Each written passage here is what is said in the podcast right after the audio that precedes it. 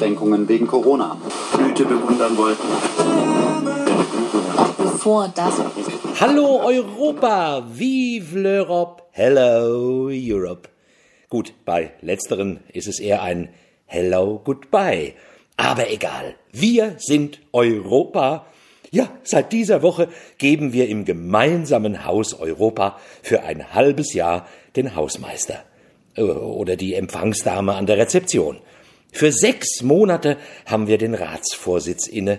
Zum zweiten Mal schon nach 2007 mit der immer noch gleichen Kanzlerin.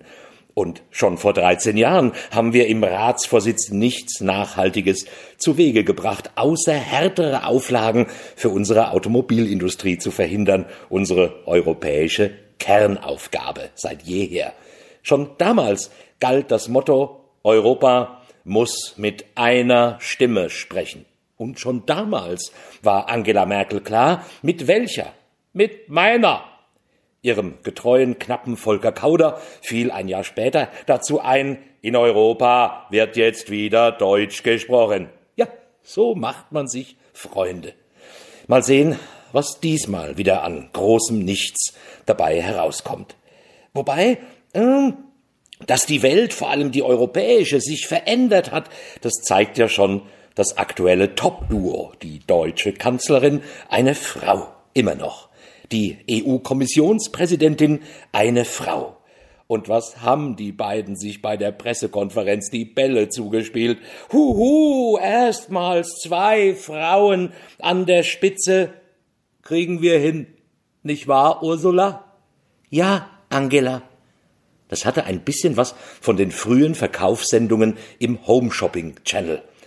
Du meinst, wir kriegen den Fleck aus dem Anzug einfach so wieder raus, Mike? Oh ja, Joe, das kriegen wir. Einfach so, Mike, ganz ohne teuren Fleckenentferner. Einfach so, Joe. Das ist unglaublich, Mike. Es funktioniert. Und das ganz ohne Chemie. Mike, ich kann es einfach nicht glauben. Wie soll das gehen? Pass auf, Joe. Ich nehme einfach diese kleine Schere hier. Oh nein, Mike, tu es nicht. Und siehst du, dank der fantastischen Titanumrandung der Scherblätter, Mike, pass auf, schneide ich den Fleck einfach aus dem teuren Anzug raus. Ich kann gar nicht hinsehen, Mike. Und nun, na, Joe, was siehst du?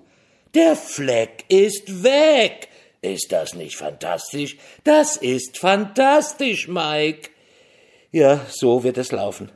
Der groß angekündigte Green Deal wird bereits verwässert. Das Hilfsprogramm für die von Corona besonders gebeutelten Südländer blockieren die frugalen Vier, die egoistischen Geizhälse Europas vorneweg. Der Chef der unsolidarischen Steueroase in Holland, Mark Rütte, und der Alpennationalist aus Österreich, Sebastian Kurz. Es gibt viel zu tun. Die Flüchtlingsfrage harrt eine Antwort und auch da ist schon klar, wie sie aussehen wird. Wir arbeiten hier gezielt an einer gemeinsamen europäischen Lösung. Seit Jahren eine nette Umschreibung für sollen doch die sich darum kümmern vor Ort, wo sie anlanden. Was können wir dafür, dass wir nicht am Mittelmeer leben? Nein, aber mit den beiden Frontfrauen wird das alles natürlich ganz anders. Die Brüssel-Korrespondentin der ARD, Gudrun Lange, twitterte für die Tagesthemen zum Großtag 1. Juli nur noch schnell die Welt retten oder wenigstens Europa. Mit geballter Frauenpower. Ja, na, mit solch neutraler, ausgewogener, distanzierter Berichterstattung kann dann ja nichts mehr schiefgehen. Dann werden die beiden Powerfrauen sicher im Handumdrehen dafür sorgen, dass die EU endlich damit aufhört, den afrikanischen Markt mit Billigfleisch und Geflügelkarkassen zu fluten, damit den afrikanischen Bauern nicht länger die Erwerbsgrundlage entzogen wird.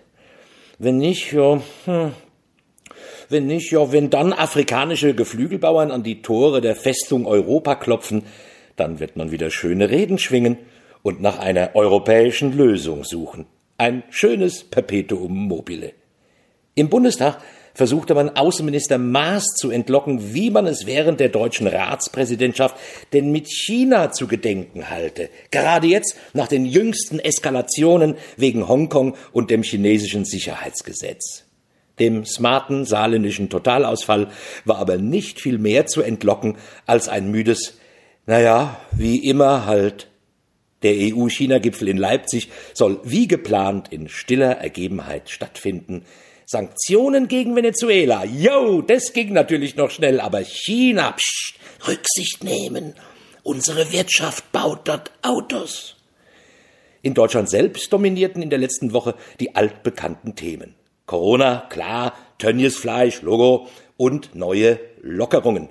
Und es ging natürlich um den mittlerweile auch von der CDU herbeigesehnten möglichen Kanzlerkandidaten Markus Söder. Wer auch sonst. Er ist aber von sich mittlerweile auch sowas von berauscht. Bayern macht alles vor allem besser. Bayern testet jetzt im Alleingang, koste und bringe es, was es wolle. Bayern macht und Bayern tut wagen es manche Kritik am beliebtesten zu üben, am Ende ihn sogar noch mit Fakten zu irritieren. Hey, das wischt ein Söder lässig weg. Das stimmt doch gar nicht. Und alle sagen, stimmt, was der gesagt hat. Er hat auch Verständnis. Leute, denen der Lockdown lange auf den Geist ging, die wieder raus wollen, die wieder tanzen gehen wollen, in Clubs oder Tanzlokale, aber Vorsicht, Bayern, das geht noch nicht. Und dann rät er ihnen einfach, da müssen sie halt zu Hause allein mit ihrem Partner tanzen. Und wenn man keinen hat, dann eben mit einer Vase oder dem Staubsauger. Bühnen, Theater, weiterhin nur sehr begrenzt. Da bleiben sie halt zu Hause und erzählen ihrem Partner einen Witz oder spielen ihm was vor, ne? Gut, letzteres ist bei vielen ja Alltag in der häuslichen Notgemeinschaft. Diese Woche hat er aber wegweisende Lockerungen für Kulturveranstaltungen in Bayern versprochen. Wegweisend, doch!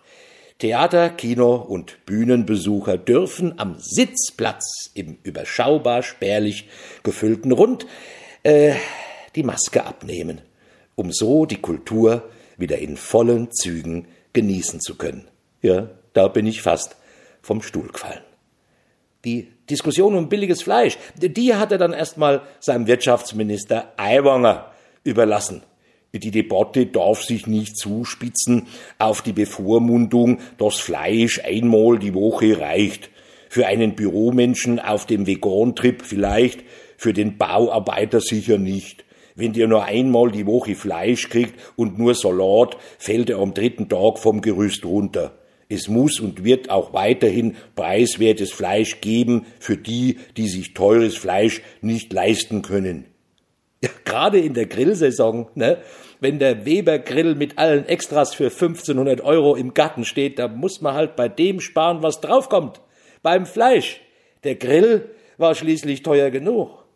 Aber gut. Jetzt wird es ruhiger. Jetzt kommt erst mal die parlamentarische Sommerpause. Und da wurde schnell klar, was vorher nicht verabschiedet wird, die vom Verfassungsgericht angemahnte Wahlrechtsreform. Der Deutsche Bundestag, zweitgrößtes Parlament nach der Volkskammer in China, sollte nicht mehr als 598 Abgeordnete beherbergen. Momentan haben wir 708.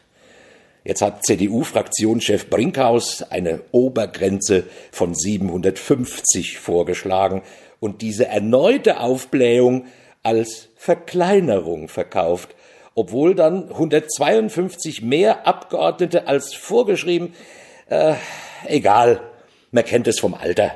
50 ist die neue 30. Diesmal eben 750 sind die neuen 598. Aber auch das wurde abgelehnt. Natürlich von der CSU. Weniger Wahlkreise, weniger Erststimmen, nicht mit dem diebischen Bergvolk. Im Gegenteil. Ginge es nach der CSU, hätten sie gern noch ein paar Wahlkreise mehr, ja, bevorzugt in Seniorenstifts- und Pflegeheimen. Eins haben sie beschlossen vor der Sommerpause, die Grundrente kommt. Etwas gestutzt durch die Union, klar, aber doch ein schöner Erfolg für die SPD. Den zu genießen, ja, das widerspricht aber dem Naturell dieser sich stets so lustvoll zerlegenden Partei. Die Schlagzeilen bestimmten andere. Zunächst Altkanzler Gerhard Schröder. Ja, der wurde geladen, um auf Einladung der Linken, die ob der Einladung höchst zerstritten wirkte, über die Pipeline Nord Stream 2 zu referieren, was er auch gerne tat. Schließlich ist man seinem Auftraggeber im Kreml ja verpflichtet. Kritik perlte an ihm ab, wie bei seiner Nachfolgerin in der regelmäßigen Huldigungsfragestunde im Parlament. Er lehnte sich genüsslich zurück, von wegen, also das ist jetzt aber Sache der operativen Politik, ne, in der ich ja bekanntlich nicht mehr bin, was ich im Übrigen nur sehr begrenzt bedauere. Alles richtig gemacht. Gazprom verteidigt, den Russen geschmeichelt, die Linke gespalten, läuft bei mir, ne? Einem seiner nach, nach, nach, nach, nach Nachfolger im Parteivorsitz, dem nächsten legendären Arbeiterführer Sigmar Gabriel, hat er entscheidende Tipps gegeben, wie man nach Ende der Politkarriere die eine oder andere Anschlussverwendung findet. Sigmar sitzt im Aufsichtsrat der Deutschen Bank, die sich wohl gesagt hat, na ja, wir sind schon so am Ende, da kann auch ein Gabriel nix mehr anrichten. Ich vermute, er vertritt dort die Interessen der Arbeitnehmer und der Kleinsparer. Ach ja, und bei ähm, Tönniesfleisch war er auch, ja, von März bis Mai. Für schlappe 10.000 Euro im Monat hat er Tönnies beraten wegen der Schweinegrippe in China. Jo, von sowas hat man als ehemaliger Sozenchef halt einfach Ahnung. Und er stellte die Tage bei Bild TV ganz neutral fest, die wollen Tönnies doch nur zum Buhmann machen. Ja, auch ein Sigmar Gabriel weiß eben, wem er verpflichtet ist. Schröder, Gabriel, man muss ja direkt dankbar sein, dass Olaf Scholz nicht Parteivorsitzender wurde. Wer weiß, wo man ihn später hätte antreffen dürfen. Vermutlich bei irgendeinem Finanzdienstleister. Ich nehme mal an, bei BlackRock. Eine Art Arbeiterwohlfahrt für Reiche. War es das jetzt schon mit den Hiobsbotschaften für die SPD? Ähm, nein, wir wollen gendergerecht bleiben. Eva Högel, frisch gebackene Wehrbeauftragte der SPD, der großen, stolzen Friedenspartei, denkt laut über die Wiedereinführung der Wehrpflicht nach. Deren Abschaffung sei ein großer Fehler gewesen, meinte sie angesichts rechtsextremer Auswüchse in der Truppe. Das könne durch die Wehrpflicht verhindert werden. Jo klar, was der militärische Abschirmdienst, der BND oder der Verfassungsschutz nicht zu verhindern wussten, das müssen jetzt eben blutjunge Rekruten hinkriegen, irgendwie. Ich befürchte, die SPD ist in ihrer desolaten Lage mittlerweile schon so verzweifelt, dass sie nur noch das altbekannte Rezept parat hat, Selbstmord zu begehen aus Angst vor dem Tod. Könnte klappen. In diesem Sinne, bis nächste Woche und gesund bleiben.